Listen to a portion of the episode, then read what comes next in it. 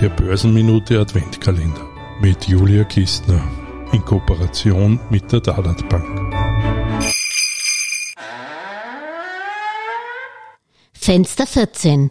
Das moderne Sparbuch heißt Ansparplan. Während man früher einen entbehrlichen Teil seines Einkommens regelmäßig aufs Sparbuch legte und damit auch sinnvoll vorsorgen konnte, vernichtet man mit dieser Anlagestrategie heute viel Geld.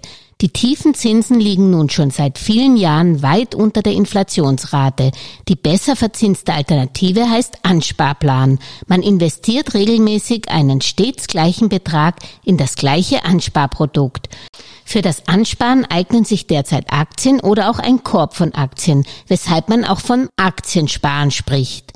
So erwirbt man in schlechten Börsenphasen mehr, in Boomphasen weniger Aktien bzw. Voranteile und profitiert so vom durchschnittlich günstigeren Preisen, vom sogenannten Cost-Average-Effekt. Der wirkt umso mehr, je mehr das gewählte Anlageprodukt schwankt. Das heißt, mit einem Sparplan kann man sich auch mit geringen Ersparnissen in risikoreichere Einzelaktien oder spezifische Themenfonds wagen, die nicht so breit gestreut sind. Man kann auch auf mehrere Anlageprodukte regelmäßig ansparen, wobei man hier natürlich bei geringeren Ansparsummen die Mindestgebühren im Auge behalten sollte, damit die Spesen nicht die Renditen fressen. Bei einem Ansparplan sollte man thesaurierende Fondsvarianten wählen, wo Zinsen und Dividenden nicht ausbezahlt, sondern wiederveranlagt werden. So profitiert man vom Zinseszinseffekt.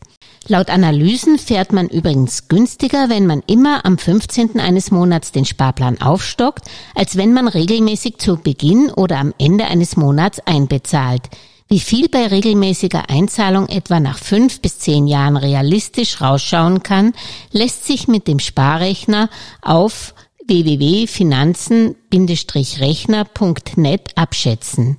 Wer eine größere Summe frei zur Verfügung hat, sollte die jetzt natürlich nicht in kleineren Portionen über viele Jahre im Rahmen eines Ansparplans investieren, sondern zeitnah den Gesamtbetrag veranlagen, je nach Höhe in zwei bis sechs Tranchen, um das Risiko des falschen Timings zu reduzieren. Falsch ist es jedenfalls erst auf den richtigen Zeitpunkt für die Geldanlage zu warten und Renditen in der Zwischenzeit liegen zu lassen.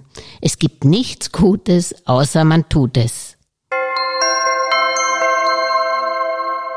Alles Gesagte ist nur die persönliche Meinung von Julia Kistner und daher keine Anlageempfehlung und keine Rechts- und Steuerberatung. Für Verluste, die aufgrund von getroffenen Aussagen entstehen, übernimmt die Autorin Julia Kistner keine Haftung.